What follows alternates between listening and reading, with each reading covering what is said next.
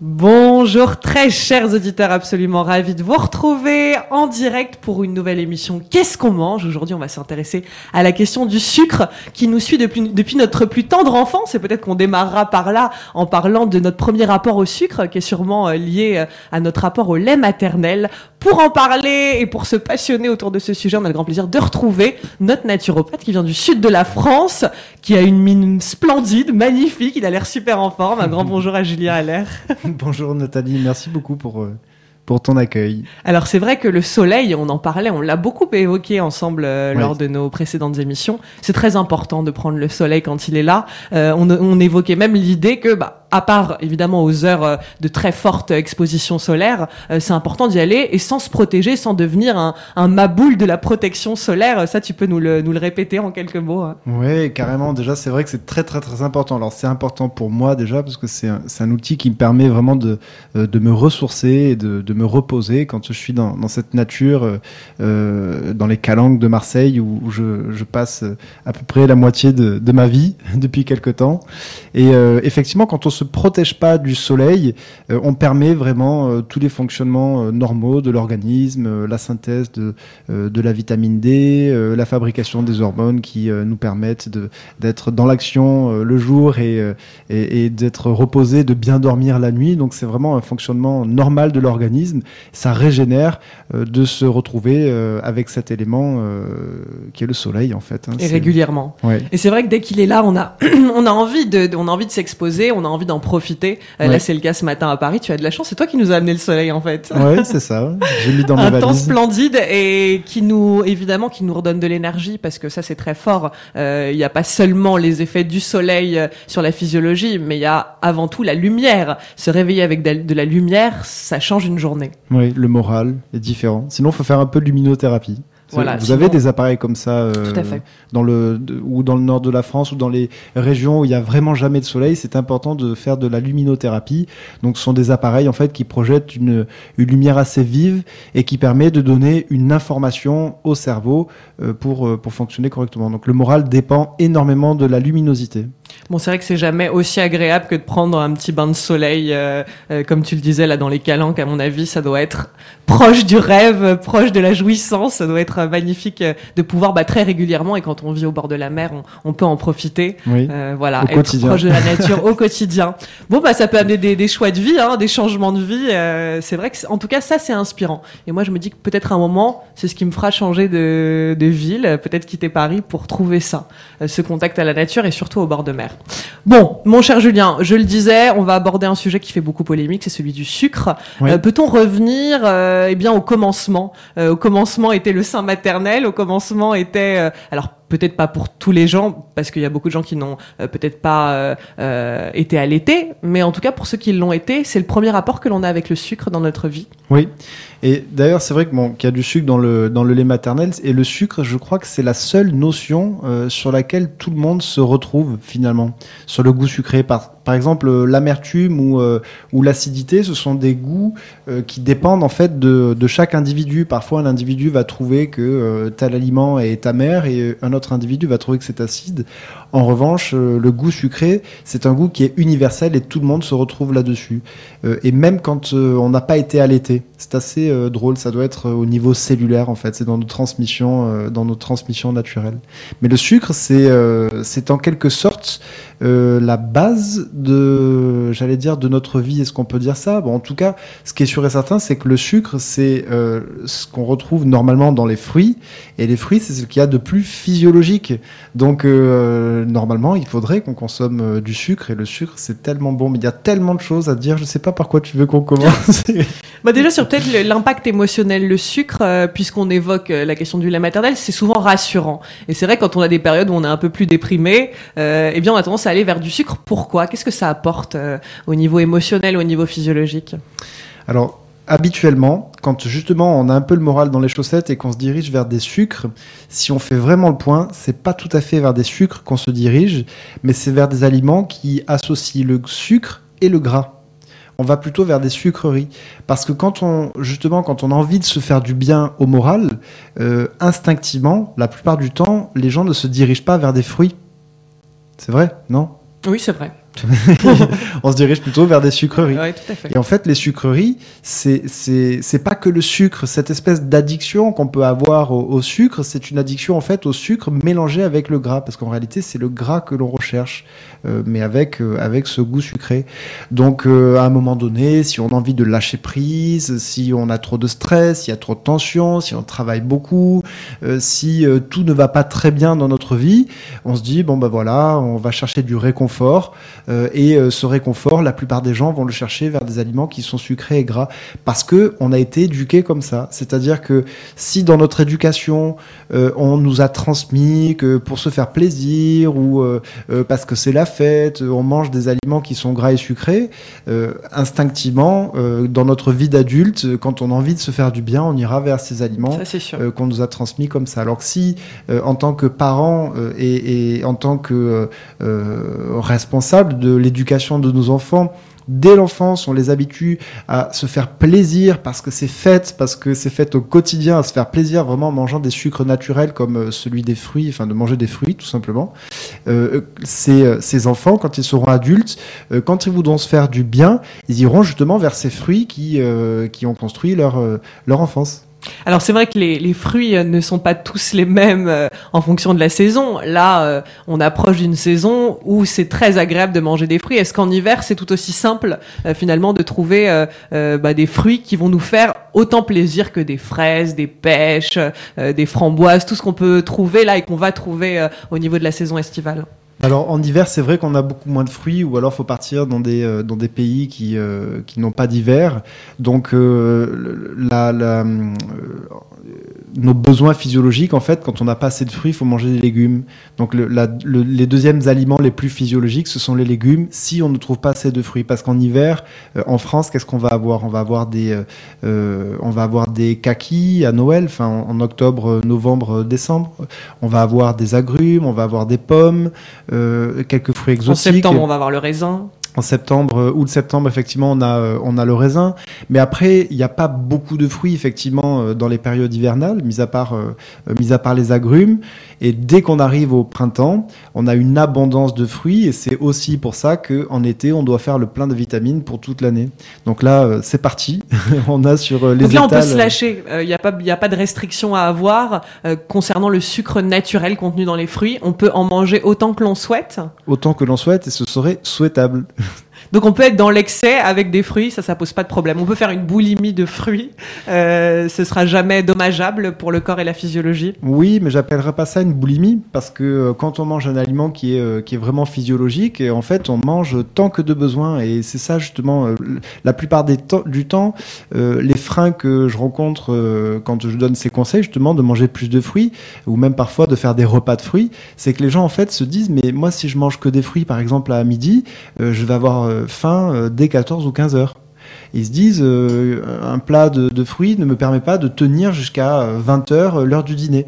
Mais en réalité, c'est la société qui nous impose, enfin qui nous dicte de faire trois repas par jour, euh, parce que euh, on est organisé comme ça. Mais si on, mange des fruits, on peut en manger autant qu'on veut. Et si on mange à midi euh, quelques fruits qu'on a faim à 14 heures et qu'on remange des fruits à 14 heures, si, si on a faim encore à 16 heures et qu'on mange encore des fruits à 16 heures, il y a vraiment aucune problématique. Ce n'est pas considéré comme euh, euh, des aliments que l'on mange en dehors des repas, parce que les temps de digestion euh, des fruits sont très très courts, donc c'est pas du grignotage puisque la digestion des, euh, des fruits précédents euh, est terminée quand on mange de nouveaux fruits. Donc en fait, quand on a une alimentation qui est physiologique et quand on augmente considérablement la part de fruits, et en particulier dans cette saison qui est vraiment propice à, à pratiquer cette, cette hygiène alimentaire, euh, on va pouvoir vraiment faire le plein de, de vitamines, euh, de minéraux. Il y en a aussi dans les, euh, dans les fruits, même si c'est en plus grande quantité dans les légumes. Et, euh, et on peut le faire, quoi. Ça fait du bien, c'est tellement bon, des fruits bien mûrs. Et puis il y a des fruits qui sont plus rassasiants que d'autres aussi. C'est vrai que si vous mangez de la pastèque, bon bah c'est beaucoup d'eau. Euh, si vous mangez des bananes, c'est déjà beaucoup plus euh, calant. Donc ça dépend d'un fruit à un autre et c'est bien pourquoi pas de et d'habituer vos enfants à manger des salades de fruits, à manger coloré euh, et à mélanger les fruits. Et là il n'y a pas de contre-indication. On peut manger les fruits mélangés. Il y aura jamais de mauvaises associations. Bon, si vraiment on est puriste, euh, Bon, ne le soyons pas. mais il faudrait pas mélanger les, euh, les fruits acides et les fruits doux. Euh, mais bon, si déjà on a une alimentation qui est principalement euh, constitué de, de fruits, on, ne va pas chercher ces combinaisons alimentaires. Mais si vraiment on veut faire encore mieux, on mange des fruits qui sont un peu plus acides ensemble et des fruits qui sont euh, moins acides ensemble. Alors ça, c'est la question du fructose. Donc le fruit contient un sucre qui s'appelle le fructose. On parle aussi beaucoup du saccharose, euh, qui est le sucre raffiné. Alors que penser de ce sucre-là et qu'on trouve finalement euh, maintenant un petit peu partout et dans la nourriture industrielle de plus en plus et caché? Alors, en ce qui concerne le, sucre naturel des fruits, il n'a un intérêt qu'à partir du moment où on le consomme euh, dans le fruit naturel, dans le totum du fruit. Euh, le fructose, c'est un sucre qui se, qui se digère très très très rapidement au niveau de l'estomac. Euh, d'où l'incompatibilité alimentaire des fruits avec d'autres aliments. Par exemple, une salade de fruits en dessert, c'est euh, pas terrible puisque les fruits vont rester coincés dans l'estomac avec tous les autres aliments qui nécessitent un temps de digestion plus long. Et tous les sucres qui sont, euh, qui sont euh, qui sont euh, comment dire euh, qui sont transformés, mhm. qui sont extraits de leur aliment d'origine et consommés d'une autre manière que celle qui est normalement donnée par la nature, sont des sucres qui sont pas physiologiques et qui n'entraînent que plus de, d'effets négatifs que d'effets positifs.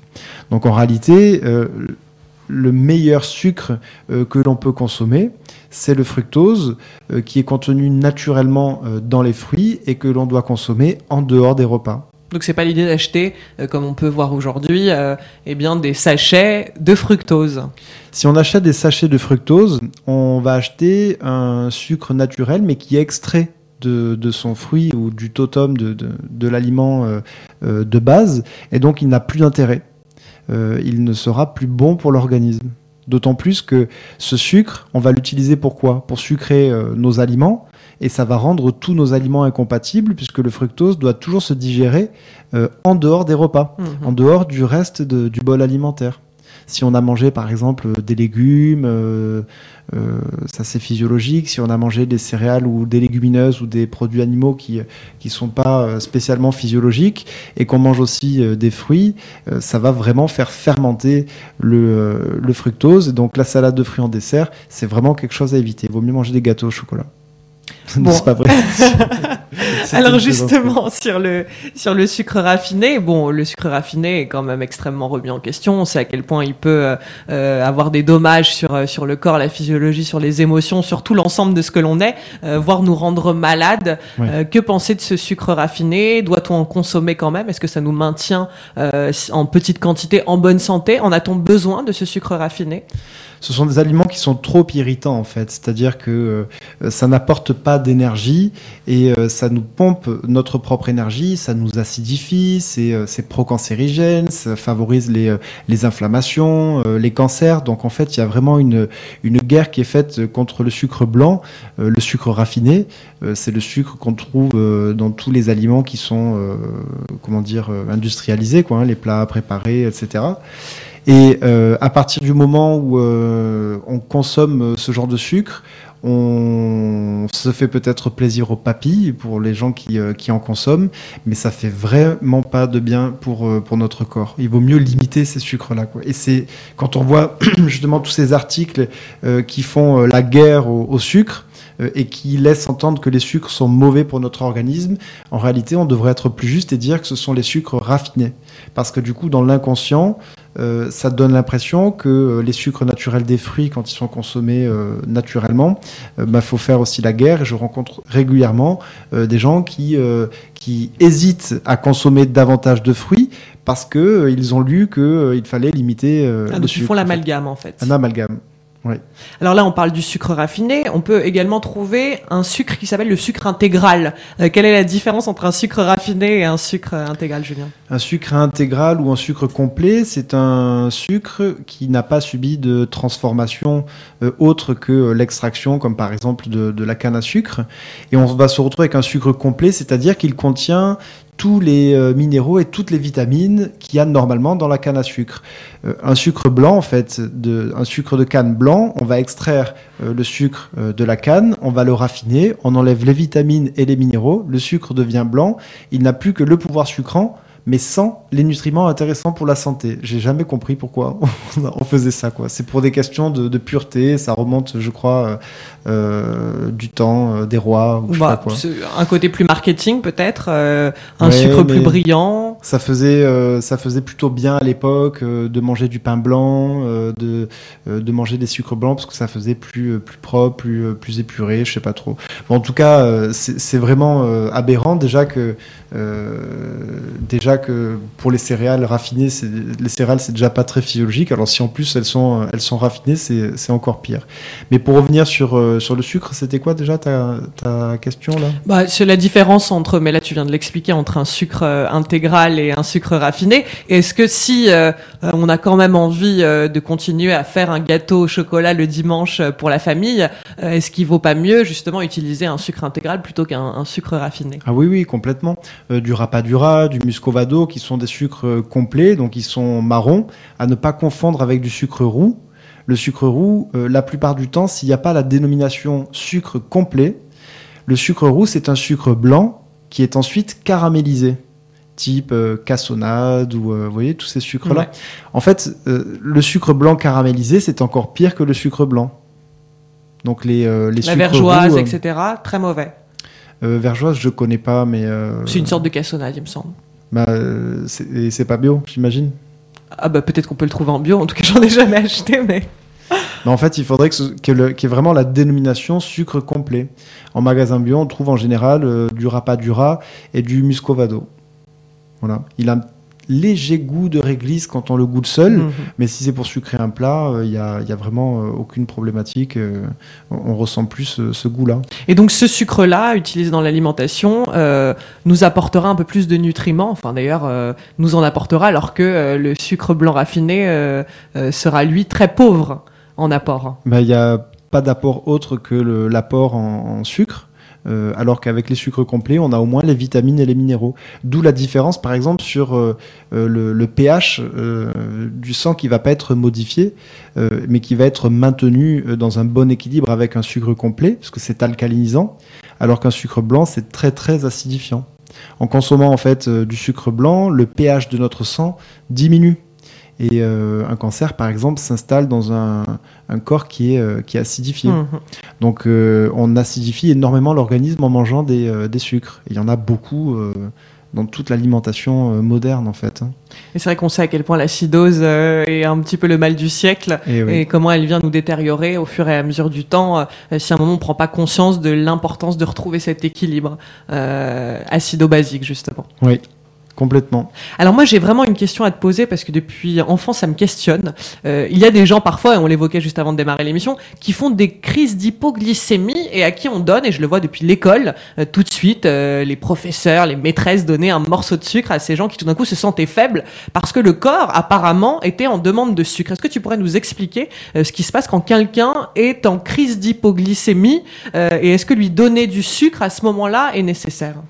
Bon, la plupart du temps, c'est très très très émotionnel hein, quand on a des crises d'hypoglycémie. Euh, si vraiment on a une crise d'hypoglycémie, qu'on a besoin de sucre, il faudrait euh, effectivement euh, donner du sucre. Alors peut-être commencer par calmer, faire un exercice de respiration, mais si ça suffit pas, donner du sucre, mais plutôt celui des fruits. si on donne un sucre, et en plus la plupart du temps c'est un sucre blanc, on ne fait qu'entretenir euh, le, déséquilibre qui, euh, qui, nous pousse à faire des crises d'hypoglycémie. Donc il n'y a pas vraiment d'éducation euh, là-dedans. Donc ce serait vraiment tout un programme d'hygiène de vie à, à, mettre en place pour consommer des sucres de qualité qui nous permettent de ne pas faire d'hypoglycémie. Et mais enfin si si on devait donner un conseil aux, aux gens, c'est vrai que c'est pas facile de trouver du sucre complet quand il y a vraiment une urgence, mais un fruit. Un fruit, ça serait mieux. Parce que ce sont des sucres qui sont euh, rapidement assimilés. Alors ce sera moins rapide qu'un carré de sucre, ça c'est évident, mais ce sera beaucoup plus physiologique. Au moins il y a, un message, il y a une bonne vibration dans le fruit, ce qui n'est pas le cas dans le, sucre, euh, dans le carré de sucre. Et à contrario, quand on parle d'hyperglycémie, qu'est-ce que cela veut dire? Quand on a trop de sucre dans notre sang, euh, on risque de développer un diabète, puisque euh, trop de sucre dans le sang, bah, c'est ça en fait. Mais il y a plusieurs types de diabète. Il y a des personnes qui sont diabétiques, euh, insulinodépendants, donc ça c'est en général des diabètes qui commencent très tôt, vers 6 ans, 7 ans, 10 ans. En tout cas, c'est un diabète qui est là dès l'enfance. C'est-à-dire qu'en fait, on fabrique pas euh, d'insuline ou pas assez d'insuline.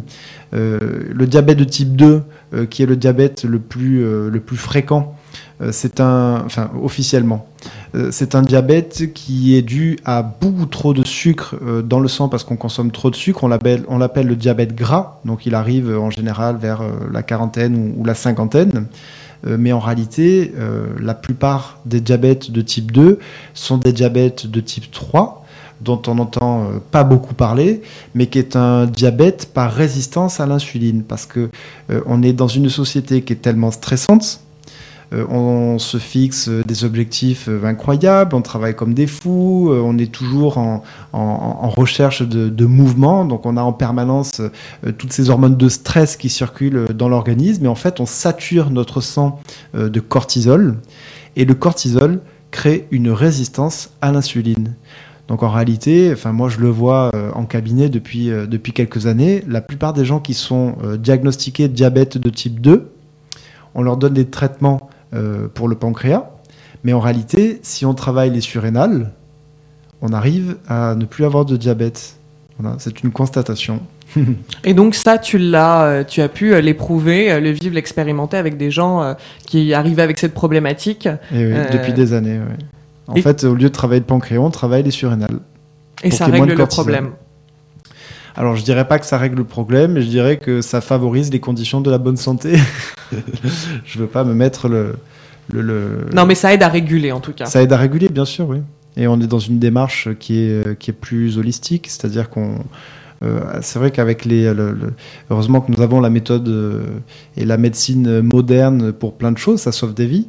Euh, et parfois, euh, l'hygiène de vie, et quand on, euh, quand on met en place des programmes plus holistiques, où on s'attaque pas uniquement à un symptôme ou à un organe qui est normalement défaillant, quand vraiment on régule l'ensemble de l'organisme, on, on, arrive à avoir de très bons résultats sur, sur, sur la santé, en fait, si on favorise les conditions de la bonne santé forcément. Et c'est vrai qu'on voit beaucoup, beaucoup de cas euh, euh, eh bien, de diabète qui sont de plus en plus nombreux. J'étais à La Réunion euh, il y a quelques temps et c'est vrai que à La Réunion, eh ben, et notamment les femmes sont de plus en plus touchées par le diabète. On en parlait avec François qui est l'herboriste de Lille qui donne des plantes aussi pour aider à réguler.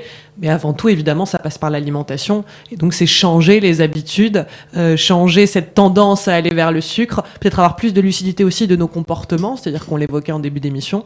parfois, on va sentir un vide et donc, bah, comme tu nous l'expliquais à juste titre, c'est peut-être plus vers le gras qu'on veut aller que vers le sucre, mais du coup, c'est les deux qu'on finit par ingurgiter, et donc euh, ça crée, euh, eh bien, au fur et à mesure du temps, euh, des problématiques de santé de plus en plus importantes.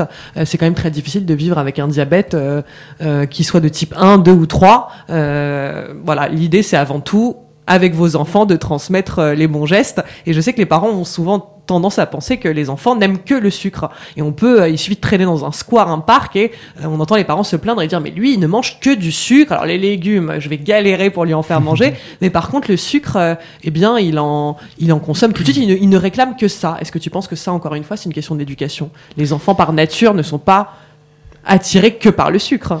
Bah, il y a une attirance plus importante par euh, le sucre, mais c'est aussi physiologique, c'est tout à fait normal parce que euh, normalement, 80% euh, de notre alimentation devrait être des fruits si on parle vraiment de physiologie. Donc c'est pas du tout ce qu'on fait dans notre société, mais la physiologie reste malgré tout la physiologie. Et instinctivement, un enfant a envie de sucre parce que il devrait normalement manger 80% de, de, fruits dans sa ration quotidienne d'aliments qui sont consommés. Et les enfants ont besoin de beaucoup plus de sucre que les adultes parce qu'ils en ont besoin pour, euh, euh, pour grandir, en fait, pour la formation de, euh, de leur corps. Donc c'est normal qu'un enfant mange plus sucré. Maintenant, si on donne des, des biscuits sucrés en, prétendant qu'ils ont besoin de sucre, c'est pas la même chose que si on leur donne des fruits. Et il y a un instinct naturel justement des enfants à ne pas consommer des légumes, notamment parce que les légumes sont de couleur verte. Et les enfants font une, une sorte d'association euh, une association qui est, euh, comment dire, euh, ils imaginent en fait que les légumes verts qu'on leur met dans leur assiette, c'est la même chose que les plantes vertes. Donc en fait, ils voient une plante, une plante verte et instinctivement ils savent que normalement ils doivent pas manger cette plante. Je sais pas, par exemple un ficus, un buisson, et tout d'un coup on leur met de la salade, on leur met des. C'est une bonne excuse ça les enfants. On met des feuilles vertes dans l'assiette, donc euh, il y a une espèce d'instinct euh, animal qui dit euh, ouh là, en fait, je sais pas si je vais manger ce truc vert. J'imagine en fait que c'est potentiellement des, un, poison parce que instinctivement ils savent que les, les plantes les plantes vertes on les on les consomme pas quoi. bon, tous les légumes en même temps ne sont pas verts, même si on sait que c'est très important de manger euh, des légumes verts. Euh, mais je pense, je sais pas, notamment à, l'aubergine. On peut faire un caviar d'aubergine. Euh, bah ça, bon, ça n'aura peut-être pas une couleur d'ailleurs très attirante pour les enfants, je ne sais pas. mais il y a peut-être des moyens, voilà, c'est ça, de colorer, de d'avoir différents légumes, une jolie carotte. Enfin voilà, de, de pas tromper l'enfant, mais disons lui donner une assiette qui puisse euh, euh, le charmer euh, tant au niveau visuel que gustatif. Mais je comprends que ça puisse inquiéter ou, faire peur, etc., parce qu'on n'est pas du tout éduqué comme ça, mais vraiment très sincèrement, si les enfants mangent beaucoup, beaucoup, beaucoup de fruits, il n'y a vraiment aucune problématique à ne pas consommer de légumes. Ça viendra à un moment donné, il faut en proposer, mais dans ce cas-là, on va vers des légumes colorés, vers des, des carottes. mais c'est aussi une éducation en fait, hein. ça se fait petit à petit. Euh, mais si les enfants mangent beaucoup de fruits, vraiment, il n'y a, y a aucune, euh, problématique. Alors, avant peut-être euh, d'évoquer les alternatives du sucre, est-ce que concrètement, et peut-être un message pour tous les hommes et toutes les femmes qui nous écoutent ce matin, est-ce que le sucre fait grossir? Est-ce que le sucre participe à la rétention du poids, de l'eau? Est-ce que c'est un petit peu comme à l'image du sel? Et ben, on finit par gonfler quand on mange trop de sucre. Bah, je partage pas euh, cet avis-là. Le sucre, quand c'est le sucre euh, industriel et transformé, euh, oui, va créer des toxines, des déchets qui peuvent favoriser, qui peuvent favoriser en réalité une, prise de poids importante et pas que, un encrassement qui favorise la maladie au sens large. en revanche, quand on mange le sucre des fruits, ça ne fait pas grossir. C'est pas possible de grossir. Je sais pas si tu te souviens cette, cette cure que j'avais faite où euh, je consommais vraiment exclusivement des fruits et euh, quand vraiment j'en avais marre des fruits, je mangeais des légumes crus et, rien d'autre. J'avais fait ça pendant pendant plusieurs mois justement pour pour voir les limites en fait de l'alimentation physiologique, pour voir si c'était possible. J'étais à un régime à plusieurs milliers de calories quotidiennes et j'avais perdu en tout et pour tout 7 kilos, mais que j'avais perdu très rapidement en fait. Donc le sucre ne fait pas grossir, c'est vraiment des des croyances. Alors le sucre naturel, celui qui est contenu dans les, dans les fruits, évidemment. Exactement. C'est-à-dire que si on mange vraiment euh, beaucoup, beaucoup de fruits euh, qui sont euh, sucrés par, par nature, ça, ça fait pas grossir. En revanche, quand on consomme du sucre qui, est, qui est raffiné, ça, peut, ça peut faire grossir si on a un tempérament à grossir. Mais il y a des individus, par exemple, qui ont un, système nerveux qui, qui fonctionne en, en, hyper, en plein régime, en, en hyper fonctionnement. Ces gens-là, quand ils mangent du sucre, ben, ils vont tout brûler, mais c'est leur système nerveux qui, fait brûler.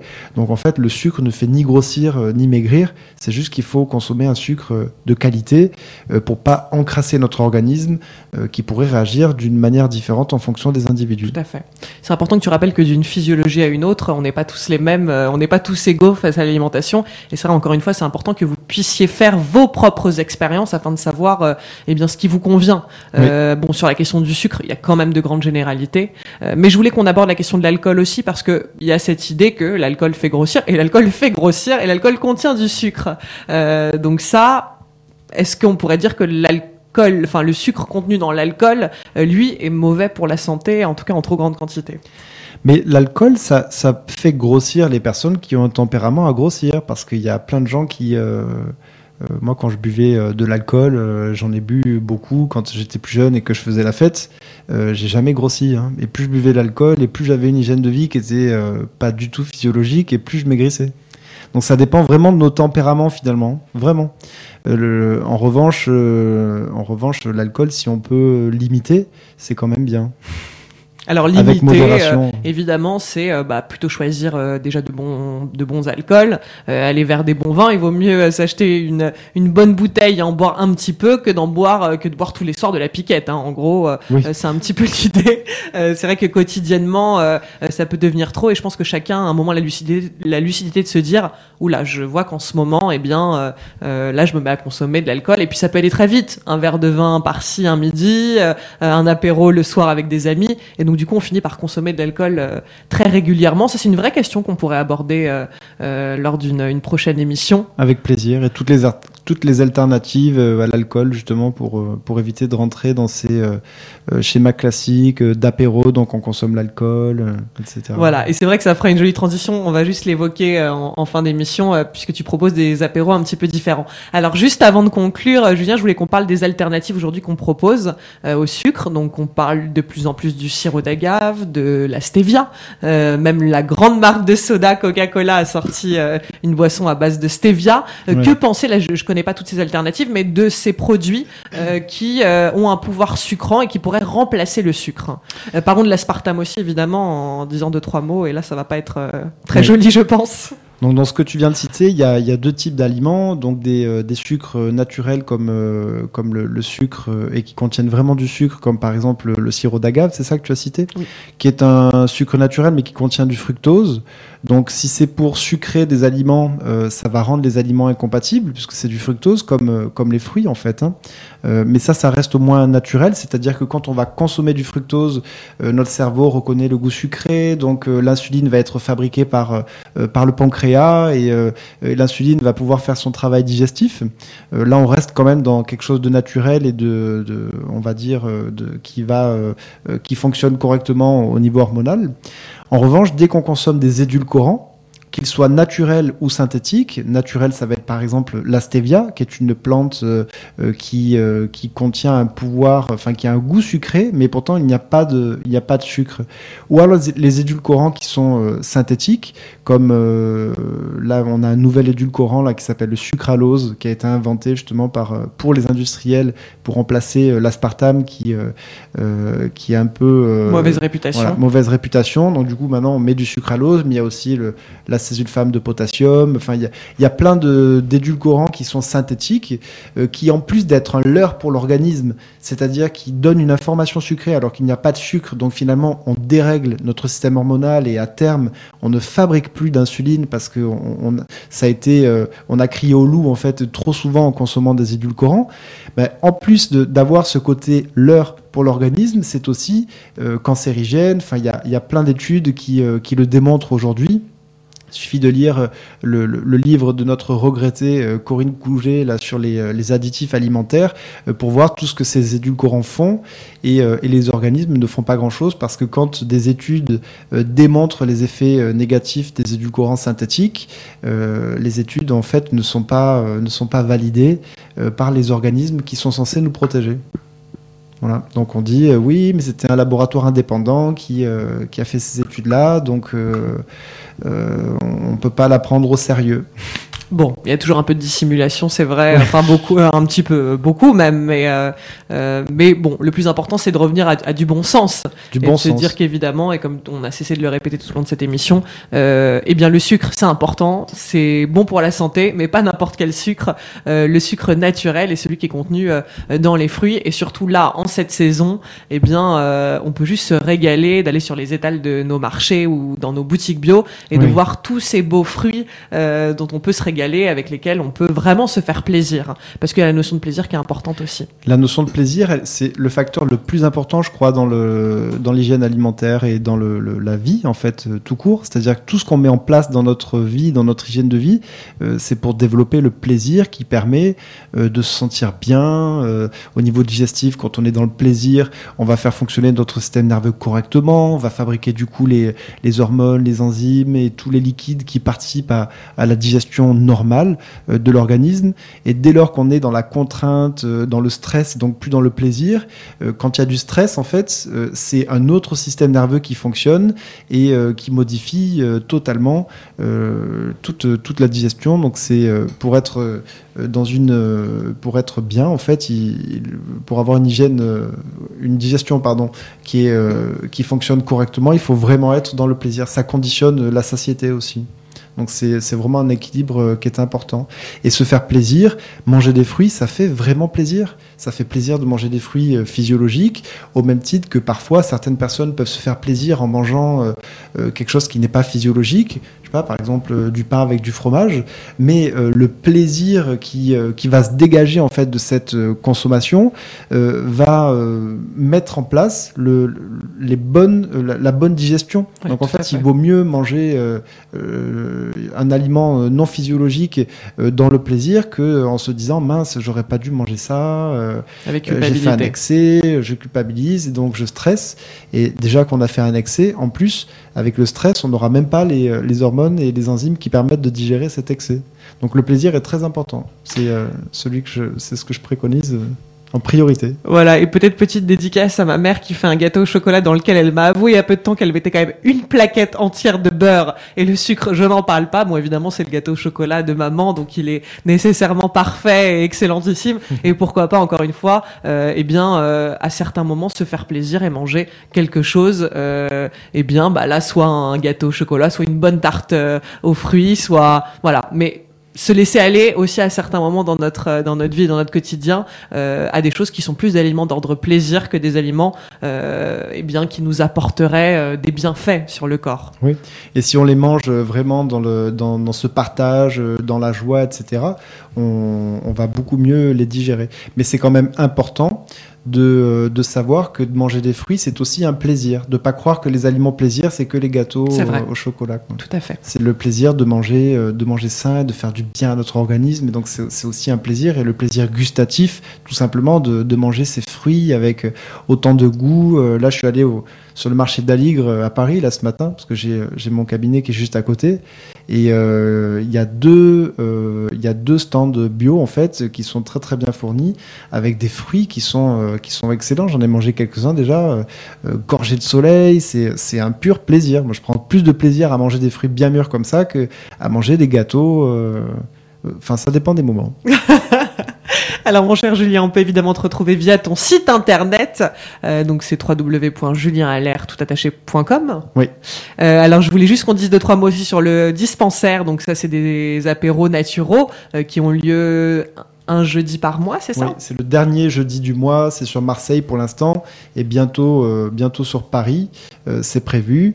Euh, ce sont des apéros en fait où on, vient de découvrir les, les médecines naturelles, donc c'est vraiment très festif. on boit des jus de légumes, il n'y a pas d'alcool, on mange végétarien, et les gens ont la possibilité de profiter de soins gratuitement par les nombreux praticiens qui, qui participent chaque mois à l'apéro dispensaire. Super. On, peut nous retrouver sur, sur Facebook, euh, sur le groupe euh, le dispensaire Julien Allaire ou alors sur mon site effectivement julienalaire.com. Voilà, donc n'hésitez pas à suivre toute l'actualité de Julien. Euh, vous le savez tous, mais samedi soir c'est la quatrième édition de la soirée Sens Expérience. Julien sera là, donc voilà, si vous le croisez, euh, si vous avez envie de lui dire un petit mot, eh bien n'hésitez pas. je crois que là on te retrouve autant avec une toute petite photo sur le sur le site de la radio que via ton site internet. Donc ça pourrait être sympa de venir te saluer à cette occasion. Mais avec grand plaisir. J'ai hâte de, de, vous retrouver tous samedi. Pour cette occasion, on vous embrasse. Très belle journée à tous. À, bientôt.